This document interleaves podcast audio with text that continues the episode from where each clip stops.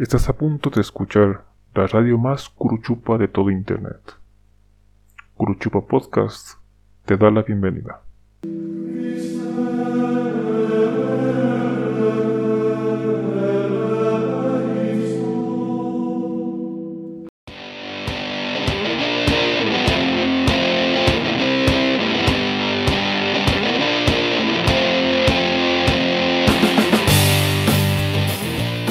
Todos, bienvenidísimos al episodio número 3 del podcast más curuchupa de internet, como sabemos decir.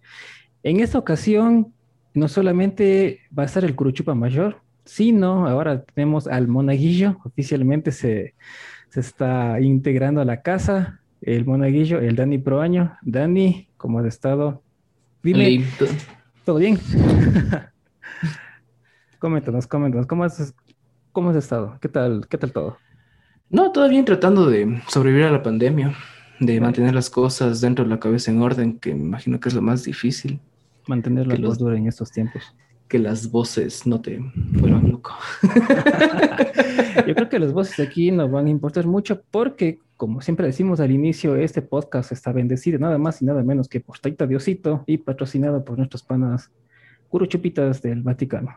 Así que esas voces no van a tener nada que ver aquí, mi brother. Y vamos a ver, iniciando este podcast, el día de hoy lo hemos denominado el podcast de las hormigas rojas. ¿Por qué? Pues simple, navegando en Facebook, ¿quién diría pues que en Facebook iba a haber información de la que se pueda comentar, aparte de, de los memes que todo el mundo comparte y que por cierto, tus memes sí son medio simpaticones, por ahí uno que otro. Gusta compartir humor negro. Es, es, es que, o sea, para los que nos estén escuchando, uno ingresa a Facebook y lo primero que ve es Daniel Proaño y sus memes y es, es, es, el, es el pan de cada día, es, es, nuestro, es nuestro periódico matutino. Es una, es una clase de terapia, de, de satirizarse a uno mismo, de, de expresar el humor satírico, el humor ridículo que está tan mal visto, y simplemente postear alguna tontera y reírte. Es una clase de terapia que adquirí yo para sobrevivir de este tiempo. Es que sí, o sea, obviamente hay que aprender a reírnos, como tú dices, y más que nada, esa sátira a veces está muy mal vista, y pues en, en- en este ejemplo, en esta publicación, es una de ellas.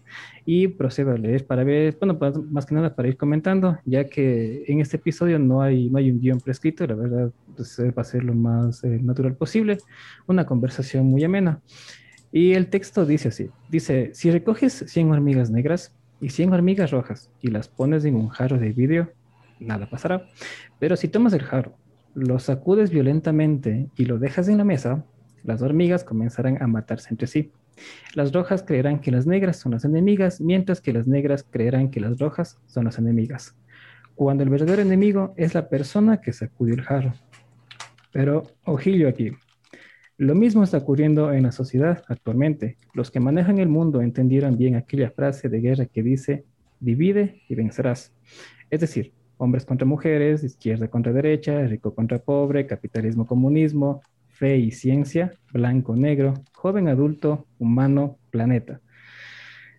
Pues por desgracia nuestra, en unos días veremos calles destruidas, protestas y, desmanes, pero quizá deberíamos de- eh, ponernos a pensar, ¿quién sacudió el jarro y por qué carajo sacudió el jarro? O sea, ¿por qué apoyamos las protestas? O en otras palabras, las hormigas a qué se están enfrentando. Es decir, estamos en una batalla y quizás la estamos perdiendo como tal. ¿Qué opinas tú de esto, mi querido?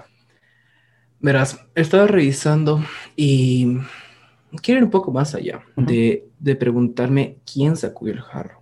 Ok. Eh, hay que preguntarnos, es, ¿hay alguien que realmente sacudió el jarro? ¿O simplemente nos hartamos de nuestra existencia, de nuestra convivencia y buscamos una excusa ex- externa para no llevarnos bien? Esto saco de, de un, un estudio, eh, el experimento de ratas de Skinner. Eh, que ese señor metió un grupo de ratas en, en una, en una caja y les daba comida, les, daba, les cubría todas sus necesidades. Y veía cómo la sociedad de las ratas iba prosperando hasta llegar a un punto, un punto tal, tan brutal, eh, en el que las ratas masculinas comenzaron a ser hedonistas, preferían el placer a comer, pre- preferían admirarse a sí mismos, estar guapos, así calados, bien bañaditos, a reproducirse y literal. No, no se acercaban, a, era en, en, en una, una, parte de la jaula está solamente un grupo de machos que el equivalente a nuestros metrosexuales. Que les encanta súper guapos, eh, que evitan el contacto con el contacto sexual con, con, con otros, con, otros congéneres. En otra parte de esta jaula había un grupo de ratas hembras que tenían relaciones lésbicas, por poner una forma, y agredían al, a la especie masculina. Okay. Y, había, y, y, la tasa de natalidad se fue a cero. Llegó, al, llegó un punto en el experimento que no vio ninguna rata. O sea, a, a pesar de que, de, de, que fueron cuatro o cinco ratitas, llegó a ser una sociedad increíble, muy bien estructurada. Llegó a una meseta de estabilidad donde socialmente todo se rompió, okay. a pesar de que tenían todas sus necesidades cubiertas. Y era una ciudad tan perfecta que se derrumbó y desapareció completamente. Wow. Entonces, aquí no hubo quien agite el jarro. El, el jarro lo sacudieron todos.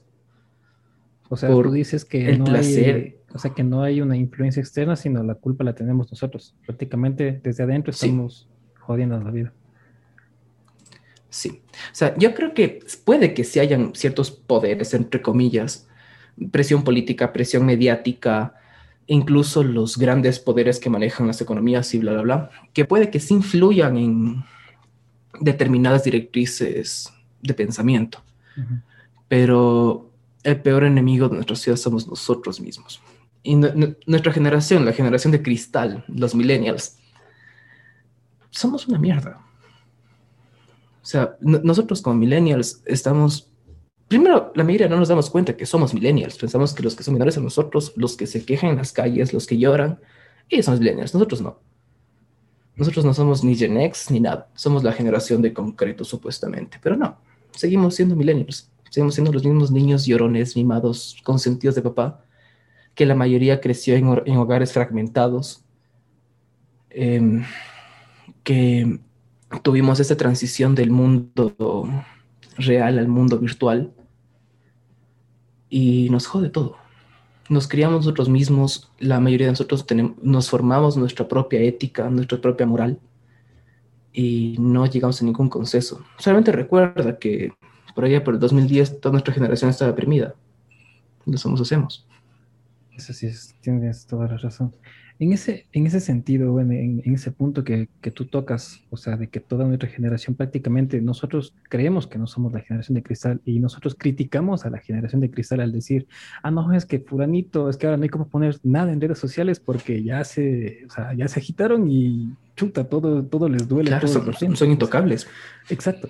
O sea, si es que tú te das en cuenta, viendo un poco en retrospectiva, cuando, cuando éramos niños, o sea, no teníamos el, el, acceso a Internet que tenemos ahora. Obviamente el Internet ya hubo, pero nosotros nos, o sea, jugábamos, como se dice, en la calle, con, jugábamos con palos, jugábamos con botellas, jugábamos fútbol en la calle, o sea, teníamos ese contacto físico y quizás ahí no había, o bueno, en ese tiempo ni siquiera existía la palabra bullying.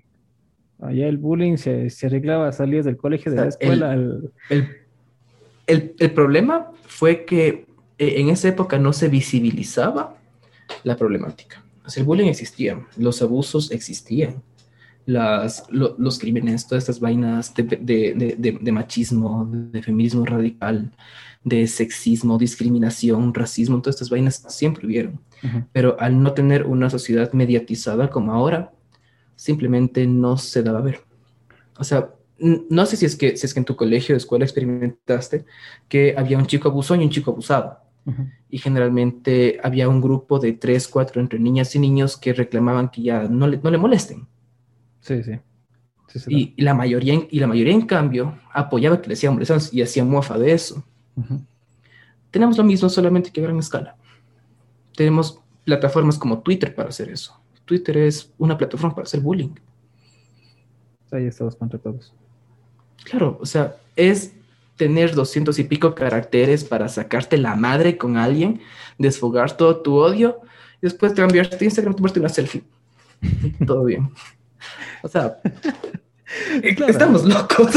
o sea, sí, pero por ejemplo, a lo, a lo, que iba es que, o sea, antes, digamos, de que las cosas sí eran muy distintas, porque, ok, o sea, como dices tú, siempre ha habido bullying, sí, bacán, pero no sé si es que eso pasaba en tu cole, en, en el mío así, al menos, eh, digamos, alguien tenía su bronca o le hacían bullying, era, pues, fijo, a ver, brother, ¿a qué hora salimos? Una y media, listo, una treinta y cinco, estamos en el parque, arreglamos nuestros problemas, ya. Ahora, Bueno, claro. Claro, ahora en cambio con, la, con las redes sociales, como dices tú, pues, tengo Twitter, tengo Facebook, tengo Instagram, pues llego a Twitter, me peleo con 20 mil personas, llego a Facebook con otras tres señoras de que, que, no piensan igual que yo, nos mandamos el cebo, voy a Instagram, dices tú, selfie, hashtag smile y se acabó. ¿Y a dormir? o sea, el, el, el, problema no es el, el, acosado ni el acosador, porque como tú dices, eh, en el colegio, al menos siendo hombres, te dabas de puñetes y arreglabas las cosas y listo. El problema está en las tres niñas y tres niños que querían que se separen. Que a veces la, lo, los profesores no les paraban bola, decían, ya, ya, los manes ya se van a arreglar. Son chicos, es su forma de ser. Pero estos manes querían quejarse, querían, como nosotros, llorar. Y ahora tienen todas las herramientas para hacerlo y hacerlo en grande. O sea, es, es, estos, es, estos tres, cuatro niños y niñas que eran una minoría dentro de todo el colegio, que podían mantener un orden, una estructura jerárquica establecida, porque al fin y al cabo es una parte de la sociedad. Uh -huh. Encontraron plataformas para llamar adeptos, para llamar gente que sea gente ardida, gente que le gusta mo molestarse por todo, por deporte, y crear comunidades y crear fuego y comenzar a quemar las casas y, y y convertir una causa minúscula que se puede solucionar con diálogo en una casa de brujas. Antes de que, antes de que sigamos con eso, te pregunto así directamente. ¿Tú has sido parte de esa minoría que ha ido a otras casas de brujas? O sea, que he visto algo y a meter fuego, a meter fuego y a meter fuego, solo para dar a la joda. Yo he estado en las tres partes. He sido acosado, he sido acosador y, y he sido eh, eh, militante. Eh, casi toda mi escuela fui acosado. En el colegio ella gané más autoestima y confianza en mí mismo y me fui al otro extremo, me, me, me volvió un acosador. Después, ya a finales del colegio, ya encontré un punto medio, no era ni muy, muy, ni tan, tan, pero en cambio yo militaba por causas como Greenpeace. Okay. O sea, yo fui de, de, de los que estuvieron eh, en el 2012 en el Yasuní, en la, en la protesta frente a Carondelet, y a mí no me importaba que me rodee el GOE y me apunte porque yo quería quejarme y reclamar por, porque, porque ese petróleo se quedó bajo tierra. Ah. Así que yo he estado en todos los bandos posibles. sí. O sea, y in, inclusive creo que muchas de, de, las personas que han estado eh, en una, en, bueno, en la, en la, parte acosadora, por así decir, o sea, son los bravucones, eh, hay muchos estudios y muchos datos que se dan que dicen sobre que ellos al inicio fueron los acosados. Y eso, bueno, no, bueno, en mi caso también fui, o sea, que, que me acosaban en, en, la escuela, en el colegio. Claro que nunca estuve en el, en el, otro extremo, en la parte acosadora como tal, pero sí, sí, me quedé en el medio, como dices tú, en la parte militante. O sea, como que, digamos, como sabe decir esta canción, uno se queda como que no es ni chicha ni limonada. O sea, ahí a veces como que le entras, no le entras, pero bueno, ya, a ver qué pasa. Uh, y cuando le entras, le entras con todo, en cambio. Sí, sí, sí, sí. sí. Uno de esos, tanto así que en las protestas, ¿te acuerdas del pasado octubre, el 12 de octubre? Uh -huh.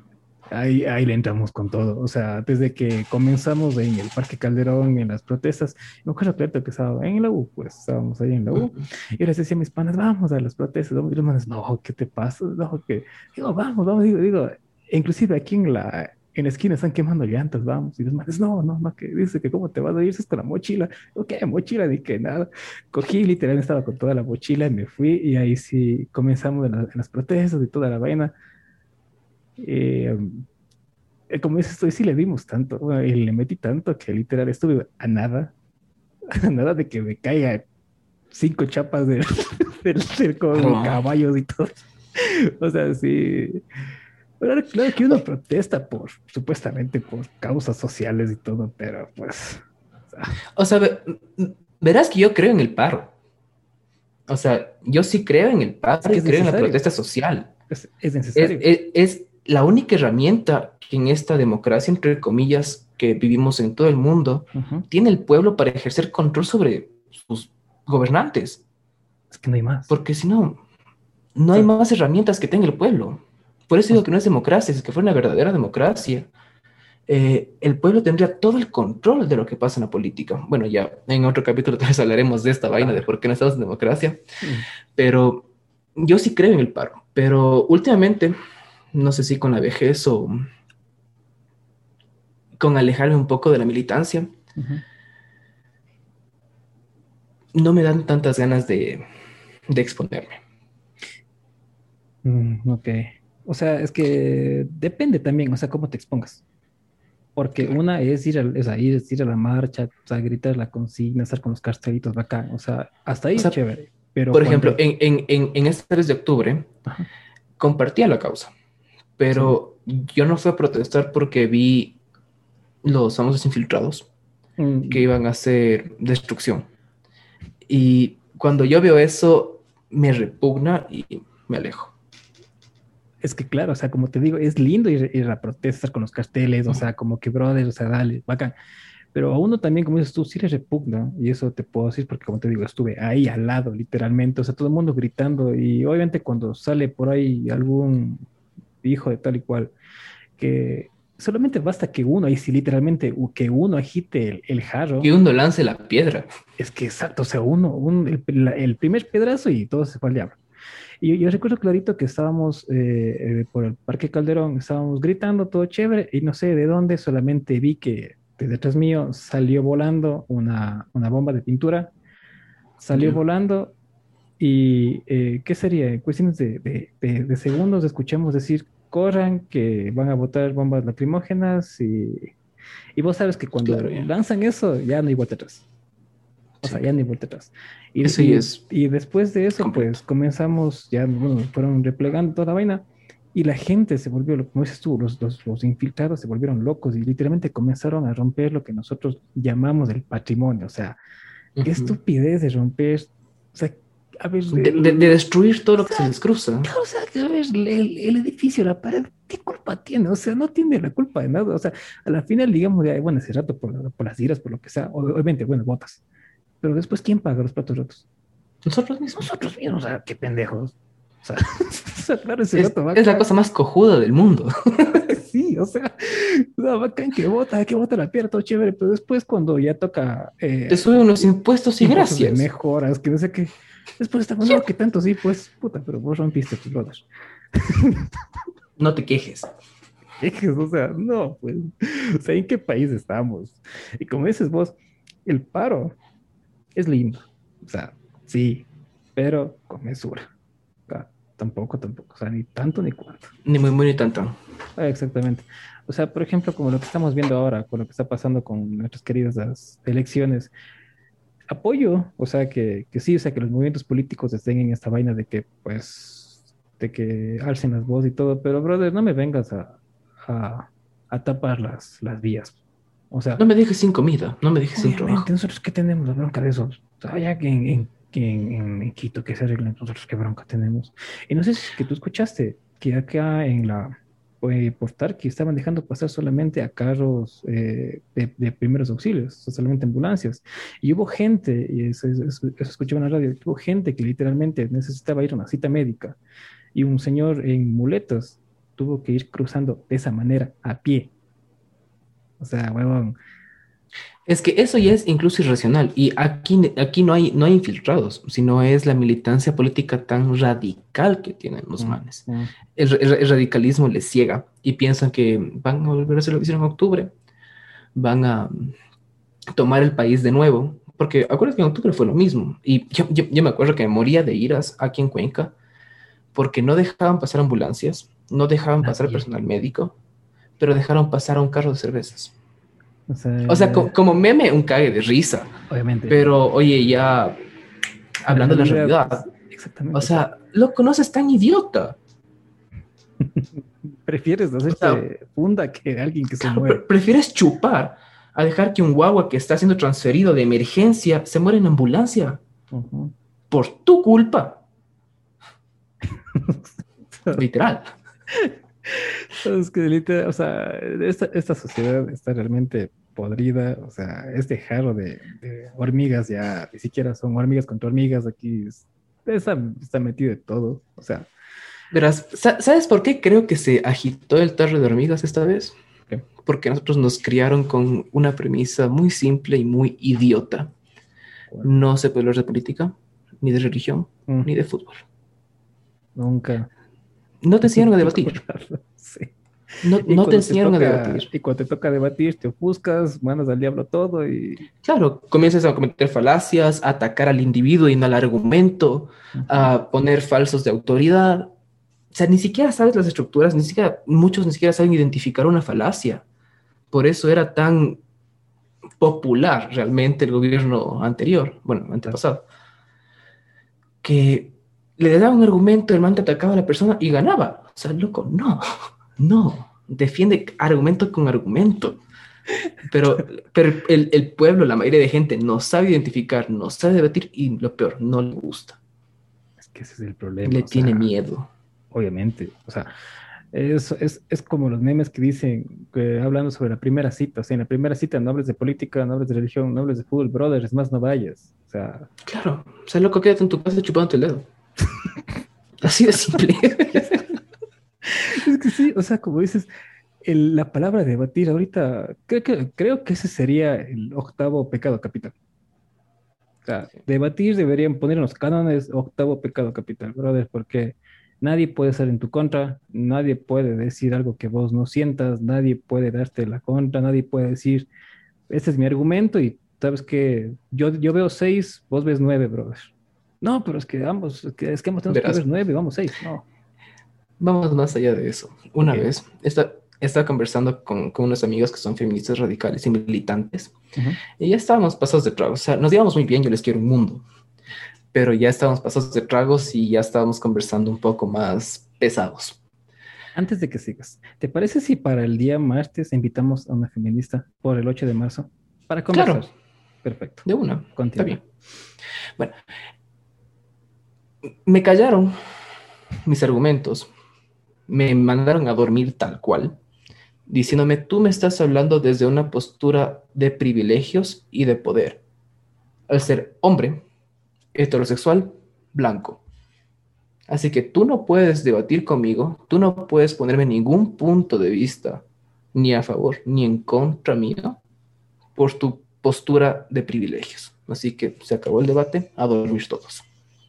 O sea, o sea, puede, puede que tenga una postura de privilegios, que yo no lo reconozco, que yo me siento igual que, le- que con las personas con quienes estaba conversando, pero por su postura, por su ideología, me pusieron ellas a mí en una postura de poder.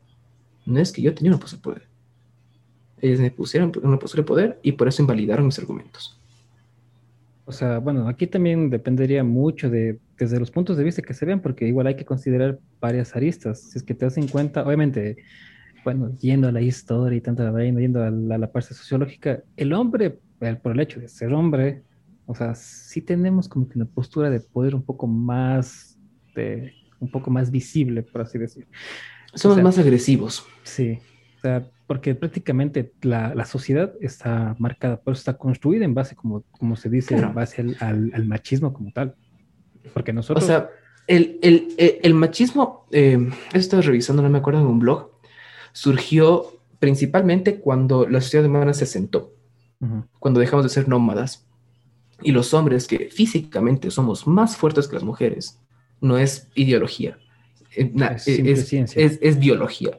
Tal cual, somos más fuertes que las mujeres, somos más agresivos que las mujeres por hecho de tener más testosterona, somos más grandes, se iban a casar. Y, y les encargaban a las mujeres las tareas domésticas, las tareas de crianza, las tareas de vigilancia, que no son tareas menores, son tareas muy importantes. obvio. O sea, Y el hombre, el, el- el hombre regresaba cansado con su casa a que le consientan, porque al fin y al cabo eran niños igualmente, o sea, que eran tipos que a sus 14 años tenían, ya estaban casados, tenían hijos y se iban a casar. O sea, eran niños, querían que les consientan y de esta forma se creó la estructura machista de consentir al hombre y de hacerle creer que tiene el poder, porque si te fijas, nuestra estructura es de nombre machista, pero quien manda en la casa siempre ha sido nuestra mamá. eso es verdad. Eso es verdad. Y más que nada en las sociedades eh, latinas. En Latinoamérica siempre. Nuestra, nuestra mamá tiene la última palabra y es la persona con más poder en la casa, por más que tu papá se pare de cabeza, se empute. Lo que dice mamita, y punto. Eh, es la típica frase de cuando quieres salir en la noche, papi, ¿puedo salir? Pregúntale a tu mamá. Ay, hijo Hasta ahí quedas. Hasta ahí. Eh, y el problema es que estas madres, que nos crean nosotros y sus madres, les enseñaban a ellas que tienen que servir al hombre, que tienen que seguir consintiendo a este niño. Eso es el machismo. Que tienen que dejarnos de consentir a nosotros como hombres y hacernos más responsables de nuestras acciones, de nuestras palabras y de nuestras decisiones, porque muchas veces quien termina aguantando es nuestro, nuestra pareja. Eso es el machismo en mi punto de vista, la estructura machista real, que nos siguen tratando como niños, que nos siguen consintiendo, que dicen, ay, ya, ya, pobrecito, viene cansado del trabajo, tratémosle muy bien. Y eso pasa de generación en generación y viene el hombre se cree con el derecho de exigir que le traten como a niño. Y se pone violento, se emputa, violencia, bla, bla, bla. Exacto, en ese, en ese sentido yo sí estoy muy en desacuerdo porque justamente ayer hablábamos con unos primos en, la que decían, o sea, bacán, o sea, que la vida en pareja es muy compleja es demasiadamente compleja, en la que uno tiene que saber hablar con, con, otra persona, o sea, poner los, los, límites hablando. Es decir, por ejemplo, digamos, si, si yo trabajo ni que burro 12 horas al día y llego cansado, si mi mujer también trabaja, porque hoy en día las mujeres también trabajan, ya no, es, ya, no estamos viviendo en el siglo XX donde la mujer se quedaba en la casa como, como, estábamos comentando antes, sino ahora también las mujeres trabajan, es más, trabajan a veces hasta más que, que nosotros. O sea, digamos que llego a la casa, o sea, no puedo esperar a, que mi esposa me, tenga todo listo. O sea, no, brother. No, es que yo o sea, mi, mi, mi, mi, argumento era de cómo se pasó el machismo hasta ahora y de cómo muchos de los hombres lo mantienen. O sea, yo también estoy en desacuerdo con esta postura. Tal como tú dices, la convivencia en pareja ahora es, a mi punto de vista, más madura y más racional. Porque tal como tú dices, se conversa y se llega a consensos entre ambas partes de la pareja para distribuirse responsabilidades, para un, día te consiento tú, un día me consientes vos, tratarse bonito y crecer como pareja, más que crecer como, no sé, como hombre de la casa y mujer de la casa. sino ya es igualitario. Es que es, que es lo que tendríamos que hacer, o sea, porque si es que nosotros llegamos a ese, a ese, equilibrio, a esa igualdad, como tú dices, estaríamos rompiendo, como nombrábamos al inicio, la frase de Nicolás de, de Maquiavelo, divide y vencerás. O sea, ahorita ya no, o sea, el mundo está dividido, sí, o sea, estamos no hay nada que hacer al respecto. no hay nada que hacer, como estamos hablando, divididos en ideologías, en credos, o sea, estamos regresando a la cacería de brujas. O sea, literalmente estamos volviendo a una edad media, solo que aquí ya no se utiliza la antorcha, sino como comentabas, Twitter. Simple y sencillo. Ahorita un post en Twitter, un video en TikTok y, ya. Así de simple y sencillo. Lo que nos falta como sociedad en este aspecto es madurez. De entender que no tenemos la última palabra. Aprender a estar equivocados, a ceder y rectificar el pensamiento. Y eso aprendes leyendo y conversando y debatiendo. no hay otra forma. No le gusta a la gente leer, conversar y debatir. Yo sé, por así de simple. Por ejemplo, ¿tú qué piensas sobre lo que, les, lo que le hicieron al expresidente eh, Donald Trump, por ejemplo? O sea, de que al man literalmente le banearon todas las redes sociales. Facebook le dijo no, Twitter le dijo no, Snapchat le dijo no. O sea, ¿tú cómo, cómo le ves ese, a esa, esa postura. O sea, literalmente es como que, saben decir, el hijo le está dando la espalda al padre. O sea, porque... Verás, yo lo veo muy delicado, porque si bien es cierto, Donald Trump no fue tan mal presidente. Después, siendo honestos, siendo honestos, no fue tan mal presidente. Hubo guerra con China, o sea, guerra económica con China, que China les ganó de largo. Eh, pero en sus manos se perdió el, el, status quo de Estados Unidos como superpotencia mundial, pero supo manejar un país sin guerra. El primero Y- desde 1980. y realmente no tan mal. El problema es que Trump es mal perdedor. Y una persona muy incendiaria y que tiene mucho poder y muchos seguidores. Entonces, si, si es, si es que tú le das un canal de comunicación a un niño llorón con poder, se toma el Capitolio, secan las estructuras nacionales. Este baneo me parece bien siempre y cuando sea temporal, no permanente. Una vez que Biden esté en el poder, se consolide finalmente, después de los 100 días de gobierno y toda la cuestión para que estén claras las posturas con el Congreso y con todas las vainas, se le devuelvan las cuentas a Trump. Una vez que el gobierno de Biden ya esté estable, porque efectivamente es una sucesión democrática, y hay que hacer todo lo posible para que la democracia se mantenga y se, y se institucionalice. Una vez que se consiga esto, devolver los medios de Trump. Que no sé si es que se logre, no sé si es que, si es que lo vayan a hacer en un momento, si es que no lo hacen, yo lo reprocho. Pero bueno, es mi postura.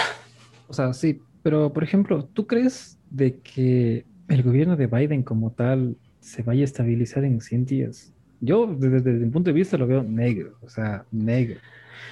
Una, porque Biden entró, como, como hablé en el primer episodio, entró, como se dice, con pie derecho, o sea, ni bien entró, no sé cuántos días pasaron en el paso del man en el gobierno, ya estaba bombardeando a medio, Claro. o sea, imagínate. O sea, algo que Trump no hizo. Obviamente que Trump sí se le fue la lengua, como decimos, se le fue la lengua al man en muchas cosas. El, el man es una bestia, o sea, Sí, es, es- es- es- es un animal el tipo, pero es bueno. Así es un lindo. Pero en cambio, Biden literalmente entró con todo. O sea, huevón, se, man- se mandó a bombardear a Medio Oriente. Algo que ya no se estaba viendo, algo que todo el mundo decía, gracias.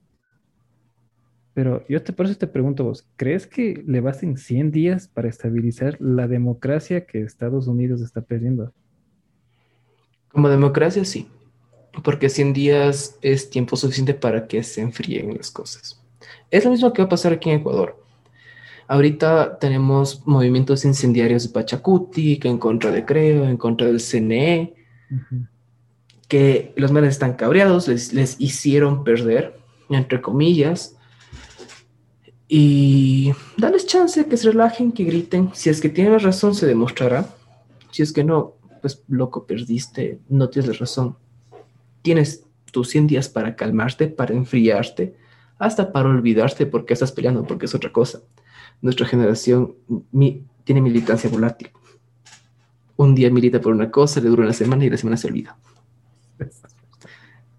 Entonces, Sí, sí, sí. con 100 días es más que suficiente para que la gente se relaje, para que los, los adultos del Congreso y, de, y del Ejecutivo en Estados Unidos conversen, dejando de lado las niñerías, porque los manes, bien o mal, son estadistas, pueden tener sus diferencias Brutal. ideológicas, políticas, Ujú. que eso está bien, pero los manes son estadistas, los manes son conscientes que ellos construyen el Estado estadounidense.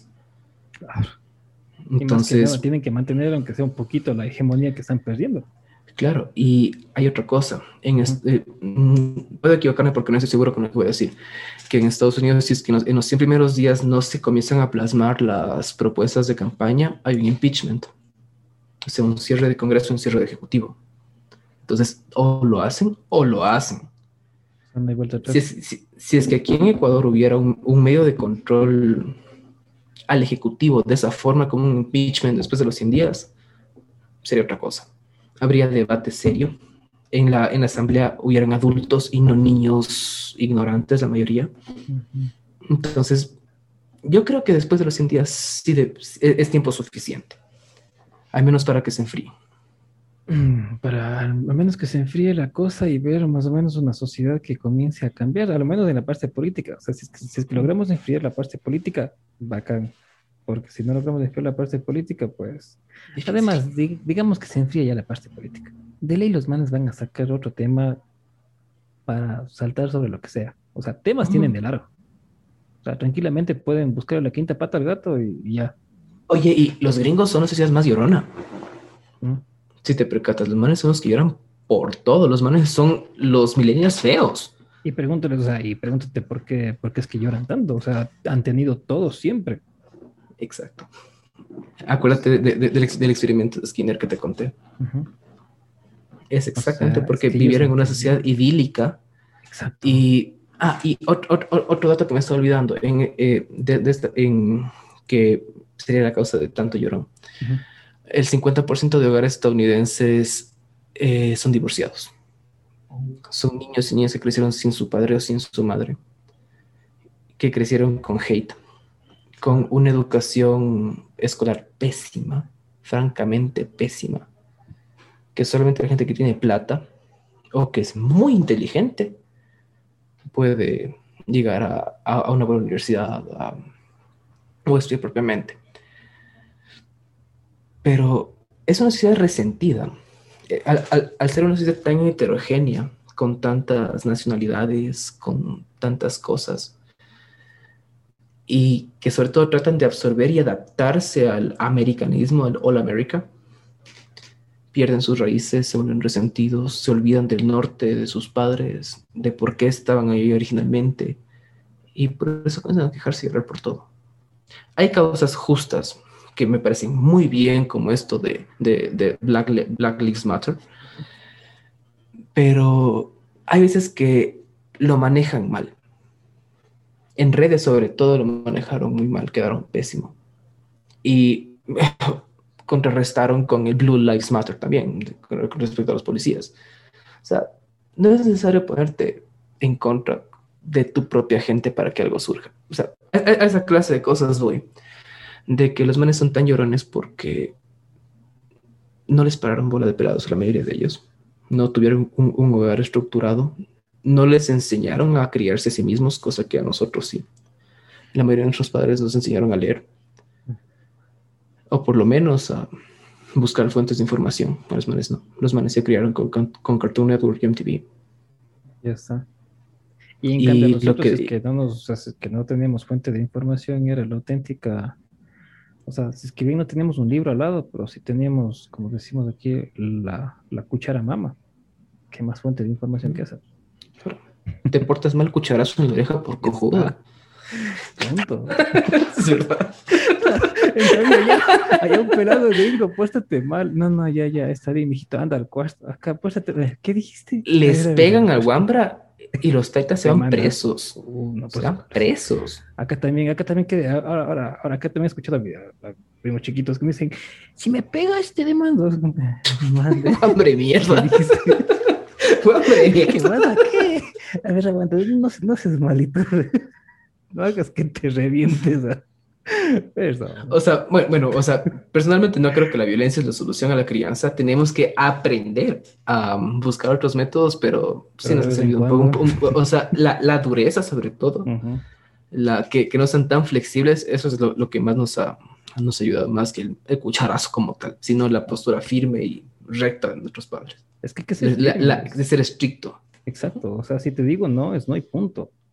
O sea, Y por más que llores, por más que zapatees, por más que hagas lo que hagas, no, es no.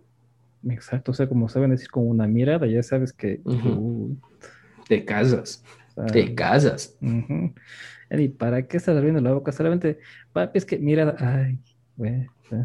Me voy a mi cuarto, chacho. claro. Claro, ya uno hasta ahora todo grandote, tonto, de la universidad, papi, no es que. Ya, me cae. me Es que, es que te quedas con el reflejo, con, con- con- el condicionamiento previo. Y, y, y lo no sé si, si- si a ti te ha pasado, a mí sí me ha pasado como que hay una, hay una vocecita que dice, revélate, revélate, revélate, y uno está como que, no, huevón, no, si me refiero, me cae. No, pero es mayor, Sí. les vale, me cae. O sea, yo aprendí que por revelarme casi pierdo dos años de universidad. Entonces, dije, no, No es vale. hora de estudiar. sí. Aparte que, que revelarme inconscientemente, o sea, sin, sin meditarlo, sin pensarlo en que me estoy revelando, sino simple ser un hombre mal criado. Ujú. ¿Me trajo experiencias chéveres? Sí. Súper chéveres, aprendí un montón de cosas, pero también me costó muelas. Eh, en experiencias, psicológicamente, afectivamente, me sacó la madre. Me ha sacado la madre. Así que no sé qué pesa más, qué vale más, si mi salud emocional, mi salud mental o aprender cómo hacer un cóctel en la playa. En ese caso, pues yo creo que el cóctel dejamos de lado y más vale la salud mental, porque no creo que quiero hacer un cóctel en el, ¿cómo se llama? Pues, en Cana. sí, ahí en cuatro paredes acolchaditos, no creo. No, creo no y, aparte de eso, como vos mismo sabrás, ser rebelde es un círculo vicioso. O sea, haces una cagada, te, te, reprenden, te revelas, la cagas, te reprenden, te revelan, te revelas la cagas, y sigues, y sigues, y sigues, una espiral descendente, hasta que vos mismo tienes que ponerte el freno. Si no te friegas la vida y póngale nomás cualquier freno, porque es literal, es que tú no sabes ponerte freno a ti mismo, pues como es tú te cagas, estás cagado. En mi caso, te, te comento, pues, en mí también era, o sea, era como tú, dices, como tú dices, pues rebeldía, me ponían, el, me, ponían el freno, me castigaban, otra vez más rebeldía, otra vez un castigo, más, como si estuve espiral descendente, hasta que llegaron a un punto en el que me rebelé a tal manera, ni siquiera rebelada, fue una estupidez. Y y recuerdo clarito las palabras que me dijeron, eh, estábamos conversando con mis padres, y me acuerdo clarito que me quedaron viendo y me dijeron, ¿sabes qué? No te vamos a castigar, no te vamos a pegar, no te vamos a decir nada. Tienes libre albedrío, haz lo que tú quieras, pero las consecuencias te las asumes tú. Dice, es más, ni siquiera las consecuencias quieres asumirlas tú. Nosotros te vamos asumiendo, no hay problema, haz lo que te dé la gana. Santo remedio. Desde ahí sí, ve, Belleza. es, verdad. es que sí, o sea. Es verdad. Es que como, joven eres rebelde per se. O sea, si te, si te oprimen, tienes que ir en contra de quien te oprime. Pero hasta que te dicen, ok, ya, anda. Es como, es como haz lo que te dé la gana, claro. no me jodas. Es, eso también es como, no sé si, si que a ti te pasa cuando sales al parque con, con, con, tu perrito, lo que sea, y, el, y es una mierda de perro chiquito y comienza a ladrar al más grandote, suéltale la cadena a ver qué hace. No hace nada. se, se, queda tuyo. Ah, pero y se casa. La cadena, ahí sí. claro. Entonces, es así, claro, hasta, hasta que te dicen, ok, si quieres revelarte, ya, haz lo que te dé la gana. Pero ahí sí, ni que pez chiquito bajas, escondes la cara en, en, la arena y esto se acabó. O sea. Claro, y justamente es por eso que los niños más rebeldes son los de padres sobreprotectores. Uh Y nosotros, incluso desde ya, viendo los modelos de crianza que tuvieron nuestros padres y los que estuvieron con nosotros, todos tenemos que aprender a ser permisivos y a la vez estrictos. Soltar la cadena cuando hay que soltarla y mantenerla muy firme cuando hay que mantenerla firme. Y sobre todo conversar con nuestros hijos o con los infantes, con eso. O sea, y más que para, para, para, que ellos entiendan. sí, y, y, sobre todo los guaguas sí entienden, los guaguas no son tontos. Lo, lo, que, lo que más me emputaba a mí de mis padres es cuando les preguntaba algo pesado. Me decían, ya cuando seas grande conversamos. Ya cuando seas grande vas a entender. O sea, yo quiero que me converses ahora, puede que, te, puede que tengas seis años, quiero que me converses ahora, aunque no entienda, quiero que me lo digas. Dímelo con manzanas, dímelo con peras, con dibujitos, para saber qué es lo que está pasando y no tener esta ansiedad y esta frustración de no saber a qué tener. Claro, y, y, lo peor de todo es que cuando tú llegas a una edad, cuando ya eres mayor y te topas con, con esa experiencia. Con la realidad de bruces. Claro, y dices, la madre, ahora, ¿qué hago? O sea, aguántate, loco, a, esta clase no llegué, a esta clase falté, o sea, ¿qué hago? Y cuando, y cuando metiste las patas, ahí dices, ah, no, pues era de haber hecho así. así. Así ha sido. No, pues, claro. Entonces, en ese sentido, o sea, yo creo que sí, hay que, hay que ser directos, o sea, con, los niños. O sea, como dices tú, no hay que tratarles como si fueran idiotas, porque no lo son. Y más que nada ahora que tienen acceso a toda la información del mundo, que quizás ellos saben más que nosotros, literalmente. Y, eso es súper peligroso. Una persona informada es una persona peligrosa.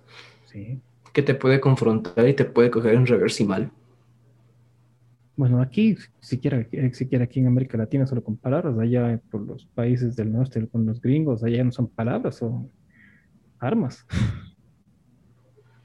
sea, no quiero algo, un pana me hizo bullying en la escuela, llego, mato siete niños. Co- cojo la pistola de mi papá, que él me enseñó a disparar a mí, a hacer una matanza en el colegio. Es la cadena. Es que sí. Y es, y es tan cagado y es tan doloroso porque, o sea, uno dice hasta qué punto estamos llegando como sociedad, como seres humanos. Y ahí es cuando los más curuchupas nos dicen, no, pues que, taita, Diosito, que se han alejado. No me vengas con eso, brother, es tu culpa, la sociedad como tal. O sea, la religión en ese sentido no me quiero meter en temas religiosos como tal, porque Aún. no conozco aún, aún, que sí va a haber, pero aún no, recién estamos calentando motores. Pero ahí sí creo que ya ni Taita Dios ni Mamita Virgen no tiene nada que ver ahí, sino netamente sociedad, padres e hijos. Punto. Sí. no creo que el cielo se va a abrir y una mano gigante va a venir y te va a decir, oye Daniel, ponte las pilas, tú ya, Verás, a ver. Em, por un lado, la, la religión es. Voy a hacer una frase fea: consuelo de tontos. Mm. Yo sé que vos y yo hemos leído filosofía negra, Nietzsche, Maquiavelo. Schopenhauer. Y bueno, Kant es un poco más suave, pero hemos leído y conocemos la parte fea de la filosofía. Pero hay mucha gente que primero no le gusta eso. O sea, por más que lea, por más que entienda, por más que lo comprenda, no le gusta. Y hay personas que simplemente necesitan a alguien que diga, oye, las cosas van a estar bien. Tranquilízate, que mucha gente consigue eso una religión. O sea, una, una, una, una religión bien enfocada, una vida religiosa bien enfocada, te puede ayudar a mantenerte psicológica y efectivamente. Si es que no tienes la, la autosuficiencia para poder mantenerte tú mismo, que es súper duro. O sea, vos, tú, tú, tú creo que me dijiste que eras ateo, ¿no es cierto? Agnóstico. Bueno, por ahí va. Ah, No, no creemos en dogmas estrictos. Es difícil sostenerte a veces, Sí, es demasiado. psicológicamente. Te pones a leer, te educas a ti mismo, meditas, pero es duro, es cagado sostenerte. Hay gente que no tiene esta fuerza, que no quiere tener esta fuerza, no quiere explorar ese lado y se sostiene en la religión. Por eso no estoy en contra completamente de la religión, pero sí de las iglesias. Otro tema. No, esto. no, eso es- eso, eh, y la lista sigue aumentando. Claro, y en ese sentido, como tú dices, está bien. O sea, yo respeto mucho a todos los credos y está bien. O sea, si te gusta, bacán. Brother, te respeto. Si, seas, si eres católico, cristiano, testigo, ateo, musulmán, lo que sea. O sea, hay musulmanes que son chéveres. O sea, Claro, o sea. Una, una religión bien enfocada te ayuda, Te ayuda. porque sí, es el objetivo. Pero vamos al otro extremo. O sea, si vamos a No, la- analizar, la- el, el radicalismo es terrible. Es que es increíble. O sea, El radicalismo es terrible. religión católica tenemos la, historia está plagado de, de datos, santas inquisiciones, La, la famosa Inquisición española. Claro. Es que es, o sea, es otro tema que realmente podemos irnos de, de largo aquí. Claro. Pero, como dices tú, para las personas que elegimos el camino difícil, el camino solitario, es durísimo. Y mucha gente no, no nos entiende o no quiere Y se enojan. Y se enojan. Es como que vos tienes el camino fácil de seguir a un Dios y eliges el, el- el camino difícil de seguirte a ti como hombre, Exacto. de, de cultivarte. ¿Por qué? Porque vas a elegir el camino difícil. Es lo que, lo, lo que nos reclaman. Pero, o sea, ¿para qué? O sea, me acuerdo que, que he tenido conversaciones con mis tías eh, y todo el mundo me ha dicho, no, pero es que, es que ahí está Diosito, solamente encuentra. Yo digo, sí, a ver, creer en Dios es súper sencillo. O sea, tú dices, ok, creo en Diosito y se acabó. Pero otra cosa es Profesar la fe es descubrir a Dios como tal. ¿A quién es Él? ¿Quién soy yo? Eso es, puto, o sea, Es, y eso es una experiencia súper difícil. le pegas un tiro. O sea, te pegas un tiro. Es que llegas a puntos en los que vos dices, o sea, no sabes ni qué eres. O sea, te sientes. Franz Kafka, le- o sea, levantándote chu- cucarachas. o sea, Una cucaracha. o sea, no sabes qué eres. Literal, no sabes qué eres.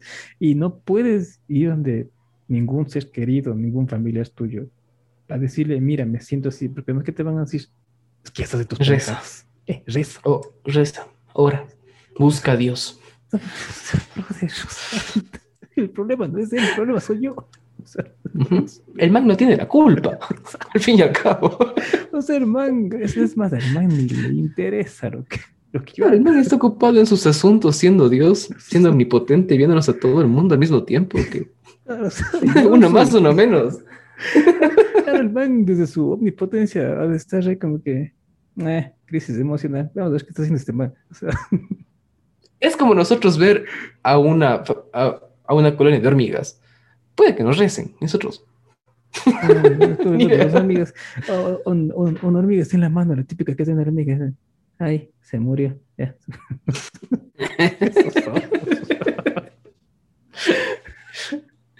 Muchas satiras religiosas. Eh, ¿Cuánto vemos que nos banean de todo lado? sí, digo muchas satiras religiosas. Ya estoy viendo que es en YouTube. Uh, uh, papá hate por todo lado. Gente que no le gusta y van a usar los chillones y que vengan los chillones, no importa, aquí les respondemos. Me parece excelente. ¿Y, sabes? y eso es lo más irónico, porque si te das en cuenta, el nombre del podcast como tal. o sea, vos eres el monaguillo del podcast. o sea, no mejor para, para que nos cuelguen. Y fui monaguillo de pelado. Ojo. Ojo. No, bueno, en mi caso yo aquí te confieso ante todo el mundo literalmente. Yo estuve, bueno, yo fui al, seminario a probar el seminario. ¿Calla? Sí. sí. Por suerte solamente me duró tres semanitas. No sé ni qué decirte. Por suerte, ah, pues, verás, y lo, y lo que era más goce es que literalmente dejé esa nota, bueno, por unos problemas internos que, o sea, que el libro, o sea, que literalmente pudiera escribir una novela de eso por cosas que me dijeron, que literalmente yo les dije a los manos, o sea, tu negocio, brother, es atraer gente, no votas gente, o sea, se pilas. Entonces, justo ya me salgo de esa nota y dos semanas después pegamos que pandemia. Así. O sea, recién. Recién, reciencito nomás. si ves, ya ves, por abandonarme. Lo que vengo a enterar. Mira tú, eh, uno, se entera de las cosas más chuscas en donde menos lo piense. Mira tú. Eh, ¿a, qué orden te afiliaste? Ah, aquí nomás, a la de, a la de Mona. Al ¿Pero ellos que son franciscanos? ¿Dominicos? Ah, no, no sé. ¿O, o diocesanos? Diocesanos. Sí, diocesanos. es, es, más, es más, para, para, que, no, para que no se queden con, con la gana. Ve. Ya, sí, sí, sí, es, es que un, es, es, son mundos completamente diferentes las órdenes que la arquidiócesis. Bueno, otro día hablamos de eso. y lo, lo, que sí debo, debo, decir es que los franciscanos, los hijos madres se dicen tan arrecho. O sea, la vestimenta de monje se veía tan arrecha que una cosa que yo dije, quiero eso. Oye, no, lo, los, los caballeros de la Virgen eso se viste bacán. Sí, sí, sí, sí, sí, sí, sí, sí. Pero esos manes, a mi criterio, aquí tienen problemas. Cerremos eh, eh, este capítulo. Em, quisiera contar que, bueno, efectivamente el frasco es una construcción nuestra. Quiero acabar con que no necesitamos que nadie lo agite, aunque puede que alguien lo haga nosotros mismos nos cagamos la vida. Nosotros mismos nos, polarizamos, hablamos de nuestras zonas de privilegio, nuestras zonas de confort, nuestras zonas de niños mimados y llevamos agua hacia nuestro molino, generalmente sin importarnos que el otro se joda. Como lo estuvimos haciendo hace un ratito nomás, si ves, nosotros mismos agitamos el jarro aquí. sí. Casi nos cagamos. estamos cayendo en nuestro propio juego, te das cuenta. O sea, así de, así de loca es esta, sociedad y como tú dices, pues realmente eh, es, inclusive hasta conspiranoico pensar de que hay una tercera mano o una segunda mano que esté agitando el jarro cuando nosotros mismos somos los culpables de, todo esto. Como dices tú, nos polarizamos, nos dividimos en bandos y pues a cada quien al, mejor postor y muchas gracias. Y más que nada, nos gusta pensar que los buenos somos nosotros y los malos los demás. Y tenemos que madurar un poquito en eso. Obviamente, como diría el refrán, uno ve la, la, la paja en el ojo ajeno, pero no la viga que está en, el propio. En el propio. Así es, mi, mi estimada monaguillo. Qué, este, ya qué lindo, yo ni sabía. Pues. Eso está bueno, bueno, bueno.